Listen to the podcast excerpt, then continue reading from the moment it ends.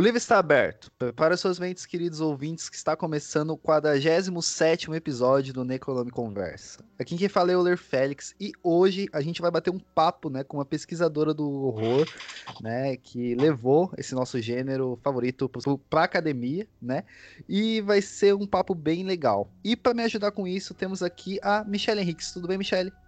Olá, Euler, tudo bem? Olá, Laura, obrigada por participar. Olá, gente, boa noite. E como a Michelle já falou, temos a Laura Canepa, né? Que é a nossa pesquisadora que a gente vai conversar. Tudo bem, Laura? Tudo bem. A gente vai bater um papo hoje sobre o horror, né? O horror nacional, né? A tese da Laura foi sobre isso, né? A gente já teve aqui no nosso programa tanto o Rodolfo quanto a Gabi Laroca que discutem, né, a, o horror na academia e vai ser um papo bem legal, né? Já já começa agradecendo a Laura por por estar participando aqui. Mas a gente já volta depois dos nossos recadinhos.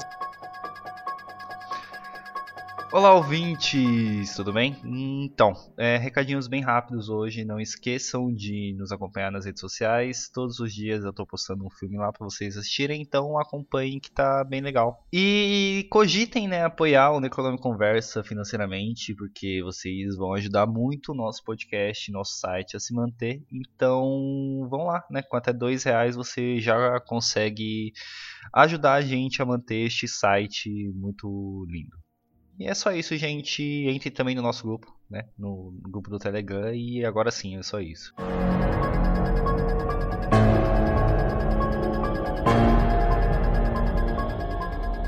Laura, é... para começar, né? É, você é formada em quê? Quem é a Laura Canepa? Como é que começou a, a, a, essa ideia de discutir o horror na academia, assim, para você? Eu sou formada em jornalismo. E depois eu fiz o meu doutorado em multimeios, muitos anos depois. E aí uh, surgiu, quando eu estava pensando no projeto de doutorado, a ideia de pesquisar o cinema de horror brasileiro. Até ali eu, eu não sabia que era um assunto tão pouco discutido até aquele momento. E aí, então, uh, eu, quando entrei no doutorado de multimeios, comecei, enfim, dei início a, a pesquisa sobre o horror brasileiro, que não deixou de ser uma pesquisa um pouco de trabalho jornalístico mesmo, né? A metodologia que eu tinha, não sendo formada em história, era em grande parte uma metodologia jornalística, de fazer entrevistas, assistir filmes, né, desenvolver algumas ideias sobre eles, tentar estabelecer algumas tendências e tal, mas de formação original eu sou jornalista. É, a, a sua tese, ela, como é que ela, ela chama Medo do Quê, né? Que aí você faz uma discussão é, sobre todos os filmes, né? Você faz um, uma, uma análise sobre muitos filmes nacionais de horror, né? É, foi uma loucura ali naquele momento. Alguém devia ter me impedido de fazer isso, mas ninguém impediu, eu fui fazendo, né? E, e aí, então, eu tentei levantar o que que, que, que eu ia conseguindo, né? De, de o que, que já tinha sido feito de filme de terror no Brasil. Na verdade, foi uma tese um pouco arqueológica, assim, né? De ir buscando vestígios e uh, encontrando filmes que às vezes eram filmes conhecidos, mas que não tinham sido considerados né, historicamente como filmes de horror. Em outros casos eram filmes desconhecidos mesmo, mas que uh, havia algum traço, às vezes um texto sobre eles nem sempre havia cópias e tal. Então eu fui fazendo um levantamento meio selvagem de uma certa maneira, né? Uh, porque ali era um assunto novo, não tinha, digamos, massa crítica na academia brasileira para se discutir o horror nacional. Você tinha eventualmente trabalho sobre o Mojica, trabalho sobre um ou outro daqueles filmes, né? Tinha um, uh, um colega que estava trabalhando com exploitation e passou bastante por vários filmes de, de horror brasileiros. Então, era um momento faz pouco tempo, mas parece que faz muito tempo 2008 muita coisa aconteceu de lá para cá. É, é 12 anos, né, que, que você fez, né? Você, você defendeu em 2008 ou foi o início eu da... Em 2008, da... o trabalho começou em 2005, quando eu entrei, mas, claro, 2003, 2004, eu fiquei me dedicando ao projeto, né, que eu tinha que está com o projeto de doutorado, você já tem que ter uma hipótese, portanto, tem que ter pesquisado antes. Né? Então eu comecei a olhar para esse assunto, digamos, em 2003 e entrei no doutorado em 2005 e defendi a tese em 2008. O, o gênero do horror, assim, ele sempre fez parte da sua vida? Foi sempre um, um, um algo que você, que você sempre gostou, assim, ou ele acabou caindo na, na, Gostar, no seu colo? Eu gostava, mas uh, eu me interessei mais depois que eu resolvi pesquisar o assunto do que antes. Eu não era uma, uma pessoa tão fã de horror, assim, que, tipo, o, o lado fã me, teria me levado a pesquisar. Foi um pouco o caminho contrário a vontade, o interesse que o assunto me despertou como pesquisadora é que me levou a, a ir gostando cada vez mais, digamos assim. Não que eu não gostasse, é óbvio, né? Mas não era uma coisa uh, tão marcante na minha vida até aquele momento. Teve uma coisa que você falou, né? Que a gente até fica brincando, né? Que é, muitas vezes a gente fala de um filme que a gente gosta, né? E aí a pessoa chega e fala, tá, mas esse filme é um filme de terror? Esse é um filme de horror, assim? Como é que foi para você? É, você falou que teve alguns filmes que você pegou, assim, que muita gente não considerava, né? É, o que, que critérios você usou? Que critérios você acaba utilizando para colocar como é ou não um filme de horror, assim? Não, eu tive que desenvolver uma metodologia baseada na bibliografia sobre o horror, né? Quer dizer, eu tinha que ter uma, uma descrição própria do que, que eu ia considerar horror para poder localizar os filmes, né? Então, tinha uma discussão bibliográfica ali, né? Até conseguir chegar num, num ponto em que fosse capaz de reconhecer uh, os filmes. Como nem todos os filmes eu tinha ao meu alcance, eu usei uma metodologia muito baseada nas sinopses dos filmes que eu encontrava. Né? Então, eu buscava filmes que tratassem de histórias em que uh, você tinha ameaças incompreensíveis contra os personagens, né, que causavam ali uma, uma situação que é a situação do horror, né, que é quando você tem uma ameaça para a qual você não tem uma explicação, né? Aí que a gente então flerta, né, com, com esse sentimento do, do horror, alguma coisa que seria inaceitável, que não poderia existir, mas existe e está ali uh, provocando ameaça. Quer dizer, a partir daí uh, eu fui tentando observar os filmes e, claro, uh, comparar com a tradição do horror, né, com com as histórias efetivamente contadas ao redor do mundo e no Brasil, e fui, uh, em alguns casos, fazendo apostas mesmo, porque alguns filmes eu não tinha. Então, eu fui descobrindo ao longo da pesquisa, outras coisas apareceram, aí você encontra uma linha, por exemplo, você descobre um cineasta e aí você fica mais curiosa para ver se os outros filmes do cara também são filmes de horror. Então a gente acaba descobrindo até alguns autores de, de terror no Brasil, como Jean Garret, que ele não fez só filmes de terror, mas fez vários e filmes muito coesos, muito interessantes. E até aquele momento ele era tratado como um bom diretor da boca do lixo, da pornochanchada, mas não como um cara especificamente voltado para o terror, né? Então foi uma pesquisa muito divertida de fazer, na verdade né? Uh, meio como um levantamento jornalístico mesmo. Foi legal, foi claro, a pesquisa com isso ela ficou com problemas que depois ao longo do tempo a gente vai refletindo sobre eles. Mas o processo de fazer a pesquisa foi muito legal. É, quando você defendeu, né, quando você estava fazendo essa pesquisa, não tinha tantas pessoas pesquisando sobre o gênero na academia, ou, ou tinha? Sobre gênero horror, não. Não. Tinha Como é que... algumas pessoas. Tinha o Lúcio Reis, que trabalhava com horror, exploitation, documentário de exploração e tal. O Marcelo Carrar, que trabalhava com giallo. O Rogério Ferraraz, que trabalhava muito com a coisa do, do sinistro, né, do estranho do Freud, que agora o pessoal chama do infamiliar, né? Uh, então eu, eu já estava em contato, tinha o Alfredo Supia, que trabalhava com ficção científica, então havia um certo grupo de, de pessoas que mais ou menos começaram todas juntas a pesquisar ali no começo dos anos 2000, né, em torno do começo dos anos 2000, e que uh, trabalhavam com esses temas, mas especificamente sobre o cinema de horror brasileiro como um né, um objeto específico na academia, o meu caso era o primeiro. Pelo menos com essa visão generalizante, né? Porque já havia alguns trabalhos sobre o Mojica, poucos. E você, E, e, você sentiu alguma resistência da academia em relação a isso, em relação ao tema, em relação a, a esse tipo de pesquisa? Sim e não.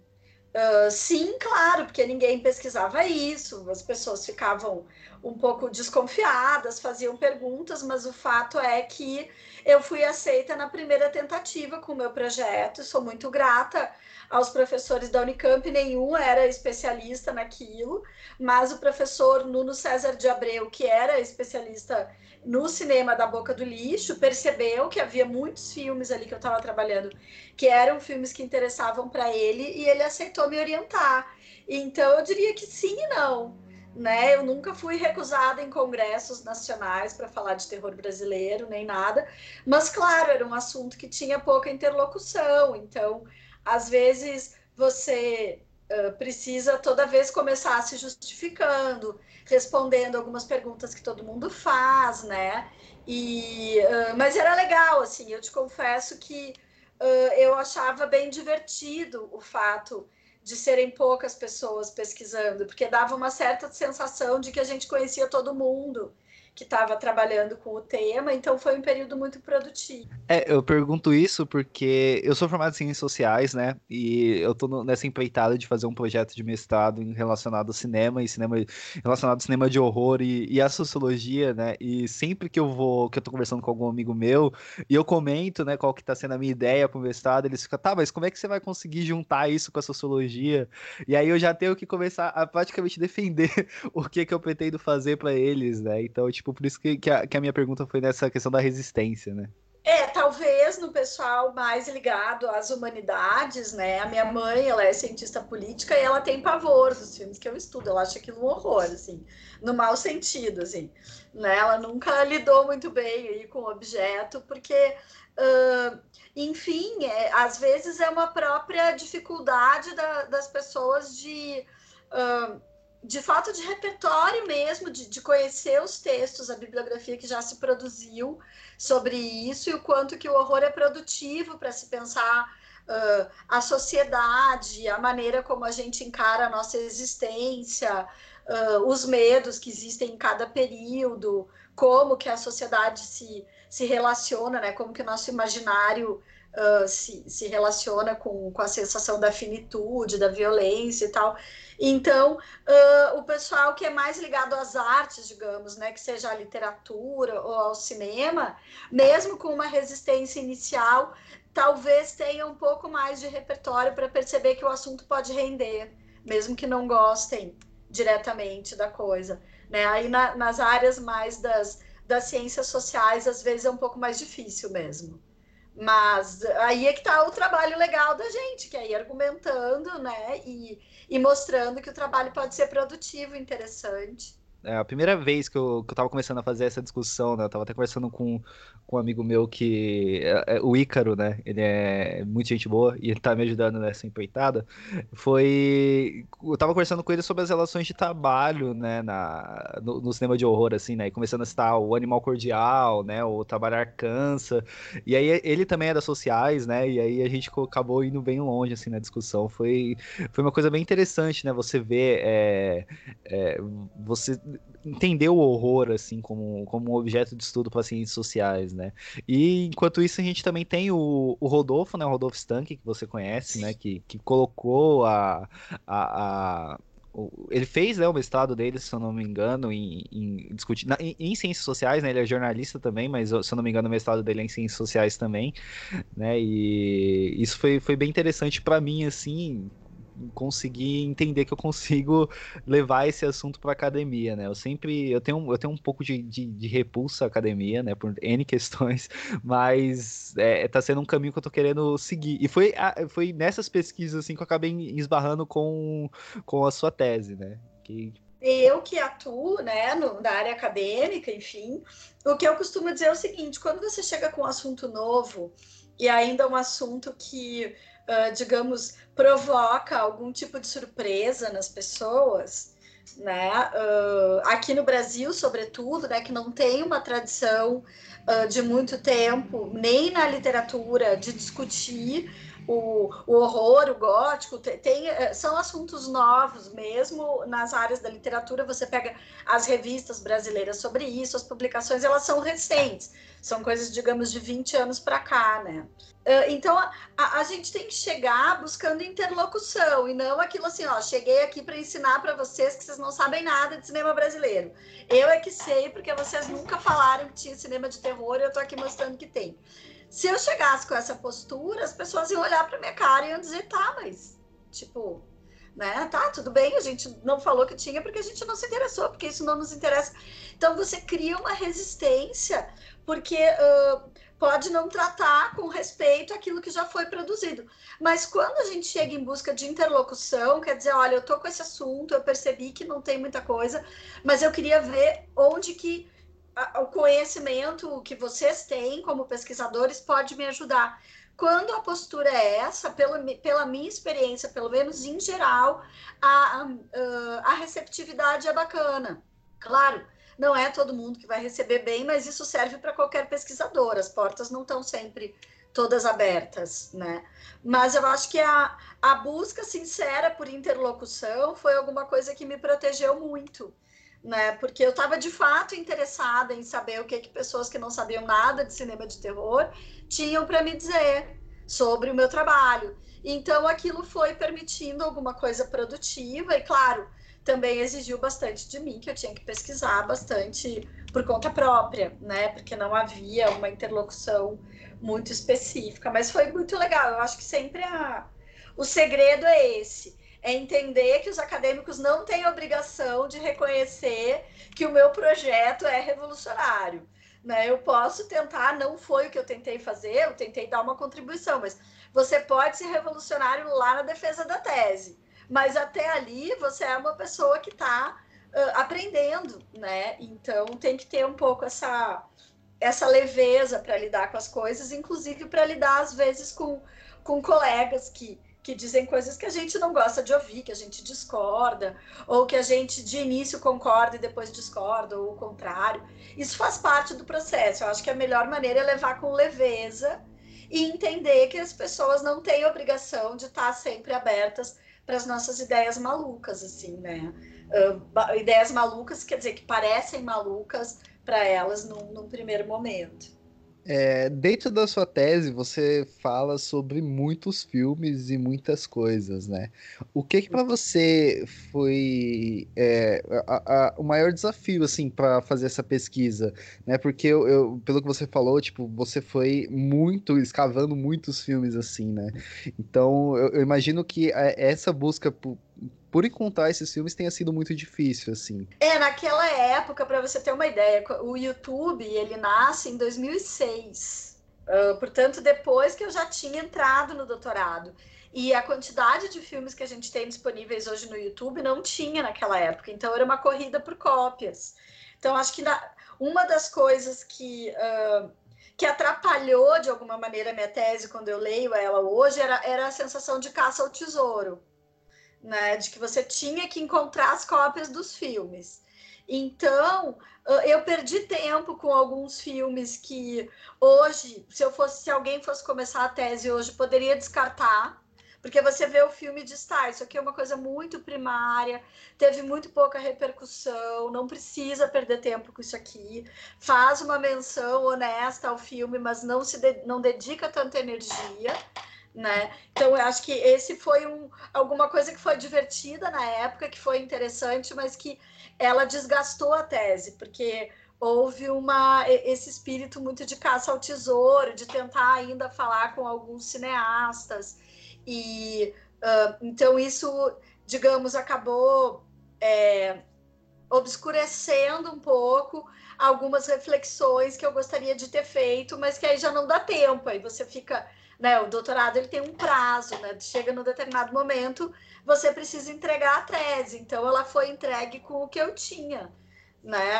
Acho que então o maior desafio e que é o que eu aconselho para todo mundo hoje que trabalha com essas teses de levantamento é ter cuidado para caça ao tesouro não se tornar o, o objetivo principal, porque uh, isso às vezes pode levar a gente a descobrir um grande tesouro, mas também acaba levando muito a, a alguns becos sem saída, né? Então, uh, esse, esse processo de achar as cópias, assistir os filmes, falar com as pessoas, ficar esperando. Uh, aí você monta uma determinada linhagem. Olha, eu acho que existe X filmes de lobisomem, sei lá. Né? E aí, quando você começa a chegar aos filmes, você percebe que eles não criam uma unidade suficiente, mas você já tem aquele subcapítulo dos lobisomens, entende?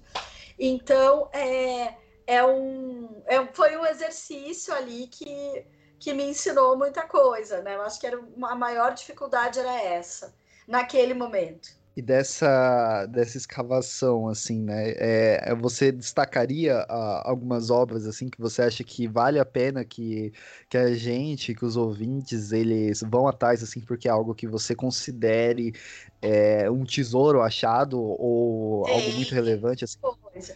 Tem muita coisa. Uh, tem um filme de 1980 do Davi Cardoso, que ele, ele aparece como. Uh, você sabe que no início dos anos 80, na boca do lixo, uh, até por, por conta da inflação e também por uma tradição de filmes em episódios, uh, proliferaram produtoras que faziam filmes em três, quatro episódios. Né? Porque, como a inflação estava alta, você tinha várias unidades ao mesmo tempo e aí gastava menos dinheiro. Né? Quer dizer, o dinheiro desvalorizava menos no caminho. E aí teve um monte desses filmes em episódios. Tem algumas coisas geniais. Então, quando você olha para esses filmes com uma perspectiva de buscar um determinado gênero ou um determinado cineasta, né? Dependendo de como que você olha, você descobre algumas coisas lindas. E tem duas, dois filmes, que um chama Quitarados e outro que chama Pornô, os dois são produções da, da empresa do Davi Cardoso, da Dakar, que era uma das mais importantes ali da época.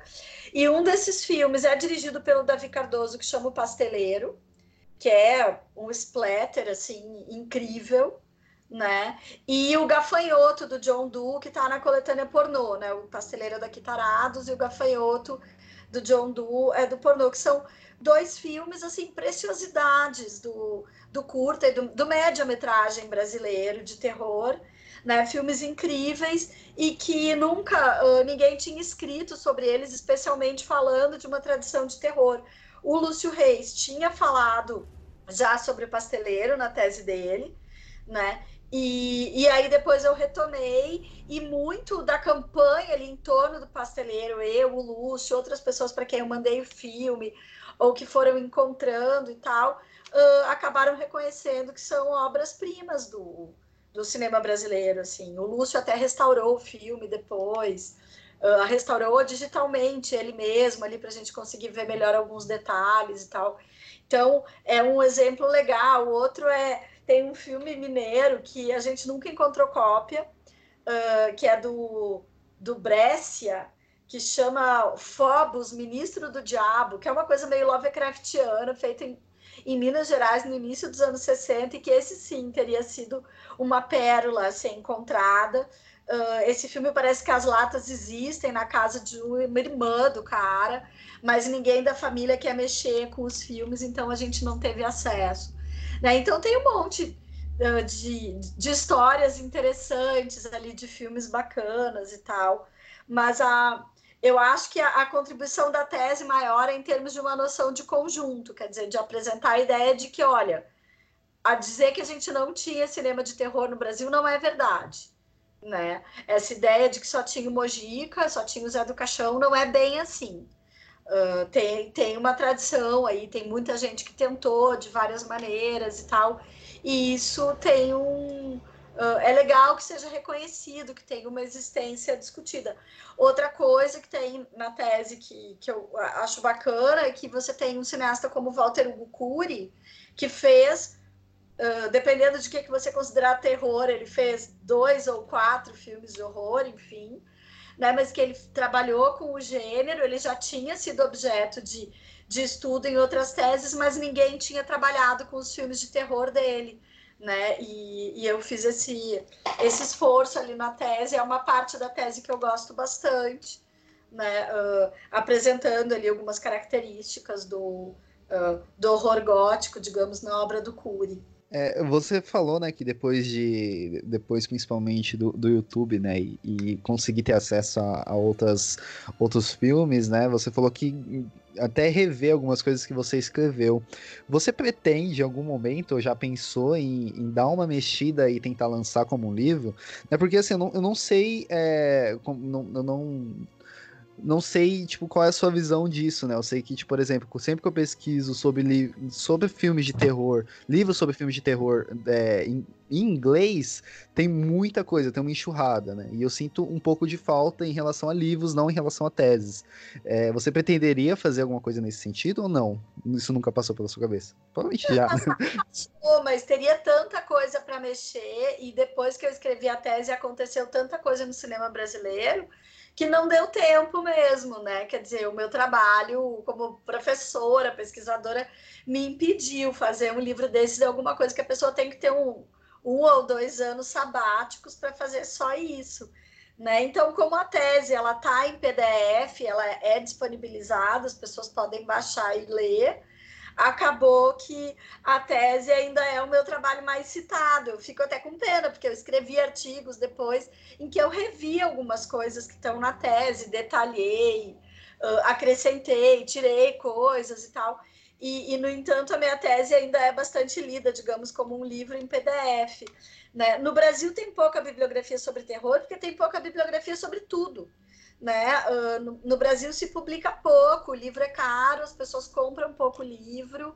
É, a própria CAPES, que é a, uh, a, a instituição responsável por avaliar a produção científica no Brasil despreza os livros, então as pessoas, os pesquisadores acabam indo para o mundo dos periódicos porque conta mais na avaliação. Né? Tem áreas que nem consideram livro mais. Então, houve uma, digamos, um direcionamento para o mundo da pesquisa no Brasil, e você não tem editoras que tenham condições financeiras de dar uma grana e dizer para você para o ano todo e fica só escrevendo livro. Né? Então, acaba que isso é impraticável, é um problema do nosso país. Uh, se você pega de teses sobre terror atualmente, seja na área da literatura, seja na área do cinema, tem muita coisa boa. O trabalho do Rodolfo Stank, o trabalho do Rodrigo Carreiro, né, da Ana Acker, um monte de gente boa. Mas você não tem um mercado editorial e editoras universitárias dedicadas para isso, como você tem na Itália, na França, na Espanha, nos Estados Unidos, na Inglaterra. Então, eles conseguem. Na verdade, a primeira editora que me propôs para publicar, na verdade, três editoras já, elas são do Reino Unido, né? Só que aí uh, o problema maior, além de revisar tudo, é a tradução. Né, que traduzir para o inglês é alguma coisa que é cara e que essas editoras não têm como bancar. Né? Então, seria um investimento que eu preciso, talvez agora na quarentena do coronavírus, dê para começar a pensar nisso daí, dependendo de quanto que durar a quarentena.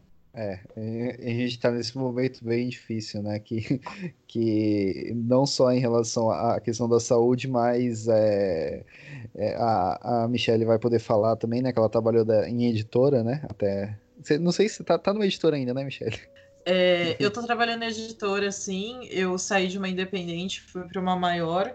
E na Independente eu tentei levar um projeto de livro de cinema e é muito complicado, porque tem questão de direitos para as imagens de filme, tem essa questão de, de várias coisas, de tradução, de revisão, é muito complicado mesmo. É uma pena, né, que a gente ainda não tem incentivo do governo para esse tipo de publicação, né? É, e eu acho que não vai ter tão cedo, porque há uma política da CAPES que veio de todos os governos, né? Vem desde o governo Fernando Henrique, passou pelos, pelos governos do PT e foi se acentuando, que é essa questão de priorizar o periódico, de preferência o periódico em língua estrangeira, né?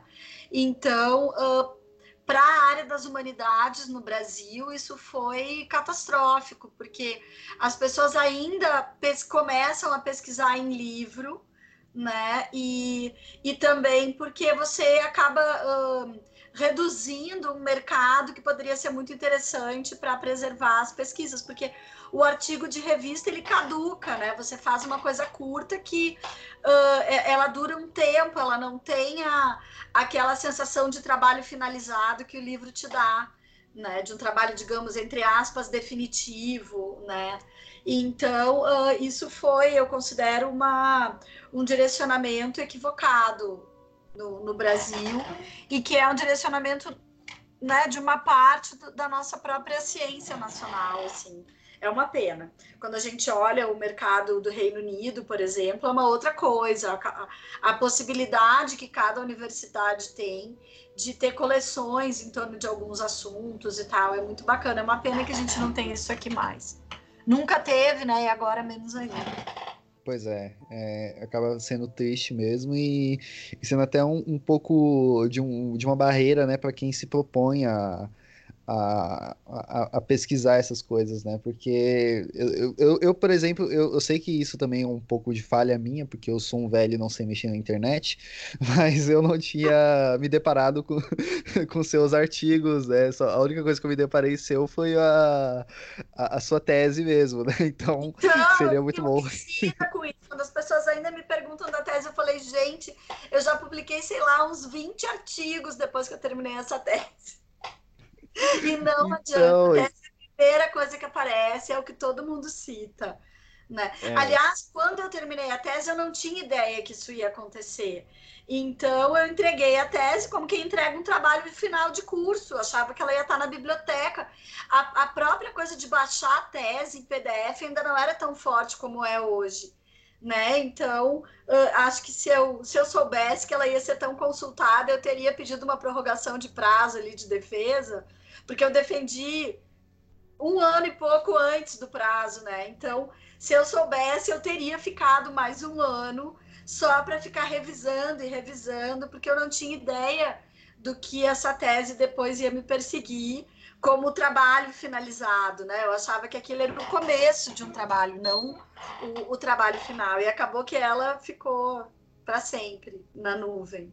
É, mas é, vamos, vamos dando uma caminhada, né? E como é que você vê agora o, o, o, momento atual que a gente vive no cenário de horror, assim, né? Você que fez essa pesquisa é, bem longa, assim, né? Como é que você vê essa evolução até, até os dias de hoje? É, a tese eu terminei em 2008 e eu tinha uma data para terminar ela na minha cabeça, que é e, e eu consegui cumprir essa data que era defender antes de estrear o filme do Mojica, o Encarnação do Demônio. Porque eu dizia, ó, depois que esse filme estre estrear, alguma coisa vai mudar, né? Uh, e de fato, dali para frente, uh, o, o, cinema de horror brasileiro tomou um novo caminho, né? Uh, você começa a ter uma geração que acompanhou ali o Encarnação do Demônio de, de curta-metragistas que foram chegando até o longa, né? E você tem também ali a chegada da, das câmeras digitais que, que facilitaram muito. Você imagina, em 2007, 2008, você não podia inscrever nem no Festival de Brasília, nem no Festival de Gramado, filmes que não estivessem em película, né? Então era uma outra época impressionante como esses últimos 12 anos mudou de lá para cá. Então você vê os filmes que eu analiso na minha tese são todos filmes em película longa-metragem em película. Né? Então mudou muita coisa de lá para cá. Então, nesse sentido, eu defendi na hora certa. Né? Eu sabia que as coisas ganhariam algumas, alguns novos tons uh, depois de 2008. E aí, de fato, né, os, os filmes se multiplicaram, a produção no digital permitiu você ter uh, pessoas que, que trabalhavam. Uh, né, em, de maneira quase amadora, podendo circular os trabalhos deles, tipo um Peter Baestorff, um Rodrigo Aragão, conseguindo fazer circular os filmes deles em festivais e tal, coisa que não seria possível antes ali de 2008. E, e isso, claro, multiplicou os filmes, os festivais, as redes sociais também. O Facebook, mais do que o Orkut, permitiu que as pessoas do país inteiro se conhecessem, formassem comunidades. E, e aí a coisa foi explodindo, né? Hoje a gente vive uma fase bastante rica para o cinema de terror brasileiro.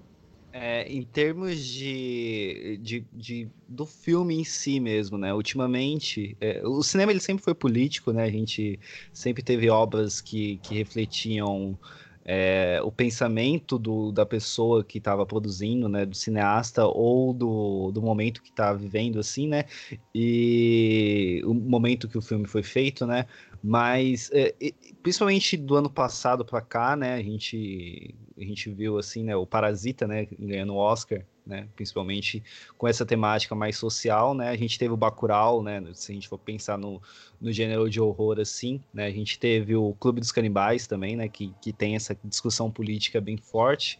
É, como é que você vê? É, é, eu, lembro que o Stephen King ele fala, né, que o que o, os filmes de horror ele acabam levando, é, trazendo né, os medos da sua época, né? Mas eu queria saber a, a sua visão, como é que você vê é, esses, esses filmes tratando essas questões assim? Eu acho que, que os filmes sempre trataram dessas questões, né? O, o, você pega as, as instituições que, que foram decisivas ao longo do século XX para a humanidade, né? Onde é que mudou? Onde é que você teve grandes mudanças? Na escola, na família, no exército, nas ciências médicas, né, nas ciências genéticas, viagens espaciais e tal. Tudo isso é, é, é, é onde você vai encontrar a maior parte dos, dos filmes de horror, né? Uh, então, sempre foi um gênero político. Uh, foi o cinema B, por exemplo, americano, dos anos 30 até os anos 50, era onde se produzia filmes de horror e ele era um. O cinema B sempre foi um espaço de experimentação, porque eram filmes mais baratos, e na década de 50, o filme B vai abrigar muitos diretores e roteiristas mais ligados à esquerda, né, uh, mais engajados, digamos, politicamente, que eram afastados do, do cinema classe A por causa do macartismo e tal, então eles assinavam com, com pseudônimo e etc. Então, o, o, horror ele sempre foi um, um gênero que discutiu a, a, sua própria época, como todos os gêneros, né? Uh, o que talvez aconteça é que você tem uma geração que foi criada vendo filme de terror desde os anos 70. Né? Pessoas que tinham os melhores cineastas do mundo fazendo cinema de terror para eles. Né? Você tinha Brian De Palma, Steven Spielberg, James Cameron, né? os grandes caras do cinema comercial voltados especificamente para fazer cinema fantástico e de terror para jovens e adolescentes. Então, essas pessoas, quando chegam numa fase de maior influência, como jornalistas, como pesquisadores, como produtores e tal, vão ter uma abertura maior para reconhecer a importância do gênero na cultura. Né? No caso do cinema, na literatura isso acontece bem antes, mas no, no cinema eu acho que é um fenômeno geracional, quer dizer, você tem uma geração que com tranquilidade aceita uh, perceber esse tipo de fenômeno, porque desde criança se acostumou com ele. Laura, eu queria te perguntar uma coisa mais como curiosa mesmo, né? Ao longo dessa pesquisa toda que você fez ao longo desses anos, é, qual o papel das mulheres na, na produção desses filmes? Não como atrizes, mas como diretoras, roteiristas. O que, que você encontrou? Olha, uh, na história do, do terror brasileiro, até a época que eu pesquisei, a presença feminina era muito pequena, tá? Uh, você tinha atrizes muito interessantes que contribuíam, a gente percebe a contribuição delas, mas você tinha, sei lá, Rosângela Maldonado, que fez um filme com Mojica, uh, né? E, e questões, a Gilda de Abreu, que que dirigiu e escreveu O Coração Materno, que é um filme que tem alguma coisa ali de terror espírita e tal. A Dulce Santucci, que escreveu Edifício Joelma. Você tem mulheres uh, que têm alguma, alguma expressividade, digamos. Mas de 2008 para cá, isso muda completamente. A quantidade de mulheres importantes hoje no terror brasileiro é gigante. No cinema brasileiro em geral, mas eu acho que no terror em particular, você tem produtoras, a Mariana Zani, a, a diretoras, a Mariana Meliandi, a Gabriela Amaral Almeida, a Juliana Rojas, a Anitta Rocha da Silveira, é, a, o pessoal da Fábulas Negras ali do, do Rodrigo Aragão, uh, eu estou me esquecendo o nome dela agora, Maia, a Maíra Alcaron, que é a, a, produtora do Rodrigo, né? Então, quando você olha para o, você faz um retrato hoje, o, o terror é muito povoado por mulheres, como sempre foi na literatura.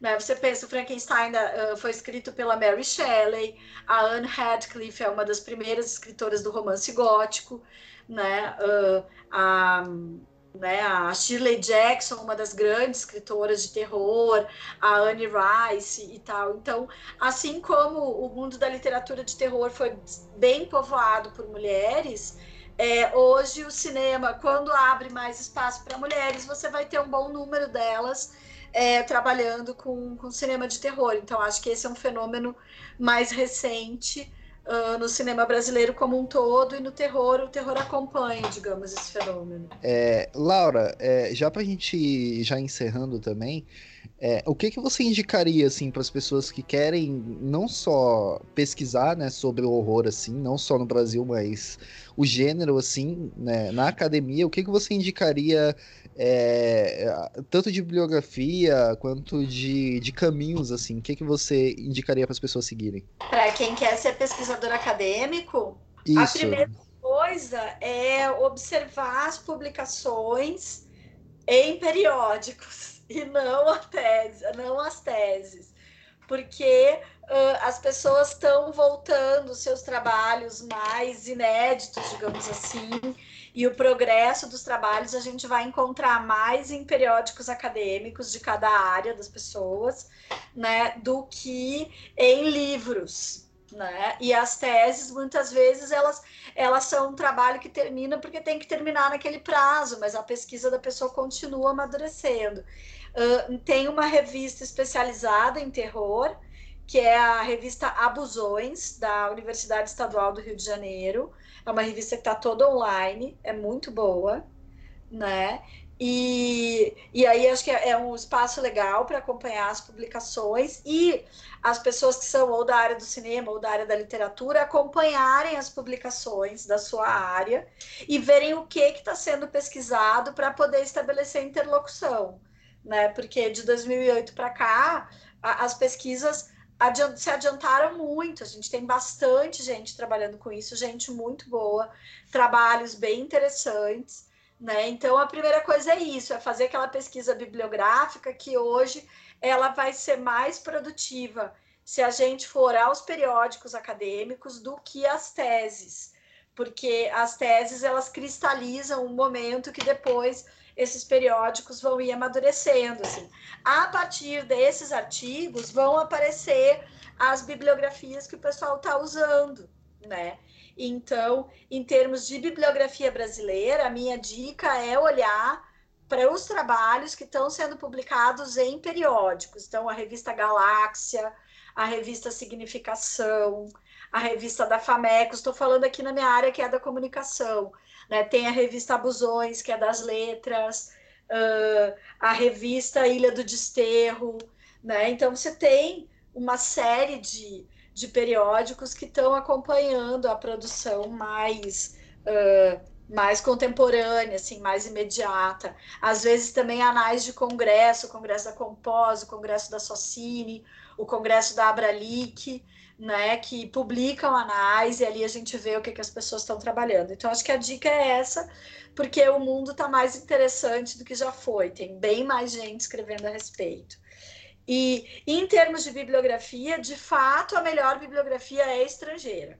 Então, uh, a pessoa tem que estar disposta a ler ou em francês, ou em inglês, ou em espanhol.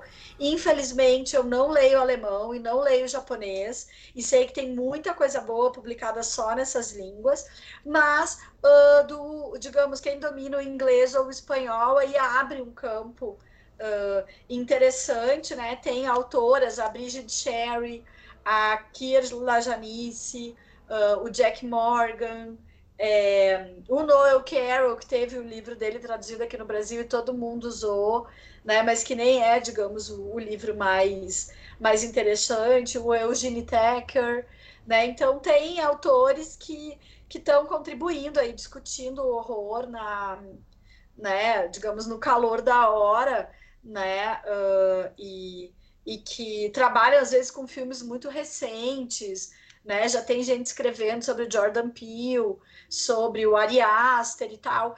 Uh, tem também alguns grupos de Facebook muito legais, uh, grupos gringos, né? Que uh, não são só brasileiros, mas que divulgam call for papers, lançamentos, textos que saem em jornais bacanas e tal. Então, acho que hoje em dia a, a pesquisa ela é uh, exploratória de temas, de ver o que, que ainda não foi discutido, onde que a gente tem alguma discordância, para poder contribuir, para poder questionar, e está tudo na, na internet. Né? Isso é uma, é uma desvantagem, porque dispersa muito, mas também é uma vantagem, especialmente em tempos de quarentena. Né? Ah, outra coisa que tem que é incrível: tem muitos professores que dão cursos uh, sobre terror no YouTube, né? Tanto professores brasileiros, como é o caso uh, do Fantástico Cursos, que é um canal legal de YouTube, uh, quanto também professores gringos que colocam palestras sobre Drácula, sobre Frankenstein.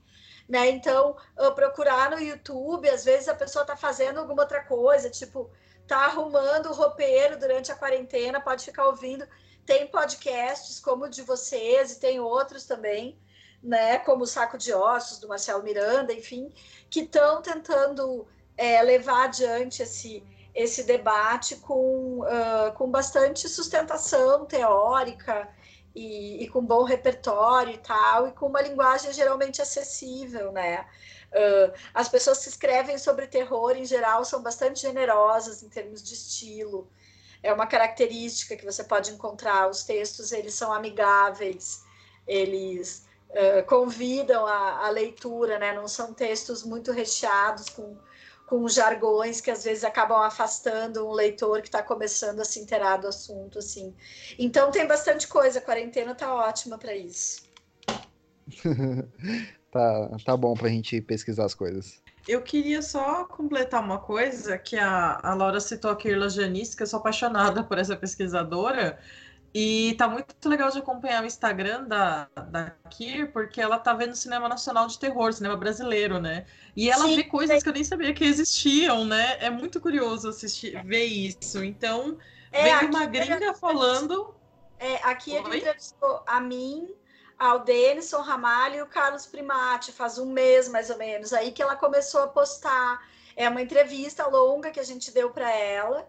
E, e então ela está agora encantada com várias coisas e foi ótimo. Ela está fazendo um documentário, na verdade, sobre o horror folk mundial. Então ela leu a minha tese uh, pelo Google Translator, me escreveu e, e perguntou se eu estava disposta a dar uma entrevista. Ela se interessou por alguns filmes, mas quando a gente deu a entrevista, a gente falou em muito mais filmes do que ela sabia. Então ela está alucinada, achando que o terror brasileiro dá um outro documentário, assim, de tanta coisa. Ela é maravilhosa mesmo, uma pesquisadora muito interessante. É, um dos momentos mais felizes da minha vida foi um dia que um moço se ofereceu para me dar o livro dela, porque ele tinha, e ele, ah, você gosta mais, então pega para você, né? E é um livro que eu quero muito ler e pesquisar mais, mas assim, quem puder, depois a gente dá um jeito de deixar o link, divulgar nas redes do Instagram dela para vocês acompanharem, porque ela tá muito empolgada com o cinema nacional, é muito bacana de ver isso. É, ela tá, a gente falou, e o pior é que a gente estava brincando, tem alguns filmes que ela tá curiosa e talvez quando ela vá assistir, ela perceba que são filmes um pouco primários, assim, porque em termos tecnológicos e técnicos, o cinema brasileiro Uh, especialmente na época da película, tinha suas dificuldades, né? Então, uh, tem filmes que são problemáticos, digamos, né? Uh, então, talvez ela, ela possa até estar esperando deles um pouco mais, mas para a gente que vai se acostumando com o que é efetivamente esse cinema popular brasileiro, né? tem coisas que são encantadoras. Eu estou super feliz que ela está gostando também, porque, enfim, esse documentário dela vai ficar incrível e e vai ser, acho que, a primeira vez que o horror brasileiro fora do Mojica vai ter uma, o horror não o horror contemporâneo que está circulando em festivais e tal, mas esses outros filmes de terror brasileiros, né? Eles vão ter uma vitrine interessante agora com o trabalho dela. Bom, que legal, né? Tem, tem, tem muitos caminhos aí para quem quiser, né? Foi um bate-papo bem legal. E eu queria agradecer, Laura, por, por você ter, ter se disposto a vir aqui bater um papo com a gente. É, muito obrigado agradeço, mesmo. Gente, tá? sempre à disposição aí. É... Ainda mais que a gente não tem nada para fazer. Sim.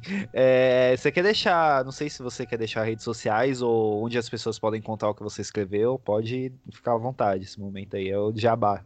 Ai, realmente, assim, eu tive um blog, não tenho mais, que era o Medo de Quê, né? Ele foi, eu, eu descontinuei o blog porque eu não conseguia atualizar. Então, agora, quem sabe, eu retomo, né? Apesar que ninguém faz blog mais. É, eu tô, eu entro e saio, mas eu tô no Facebook.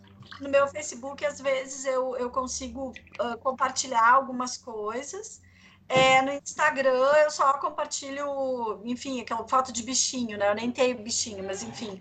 O meu Instagram não é muito profissional, talvez eu tenha que mexer nisso.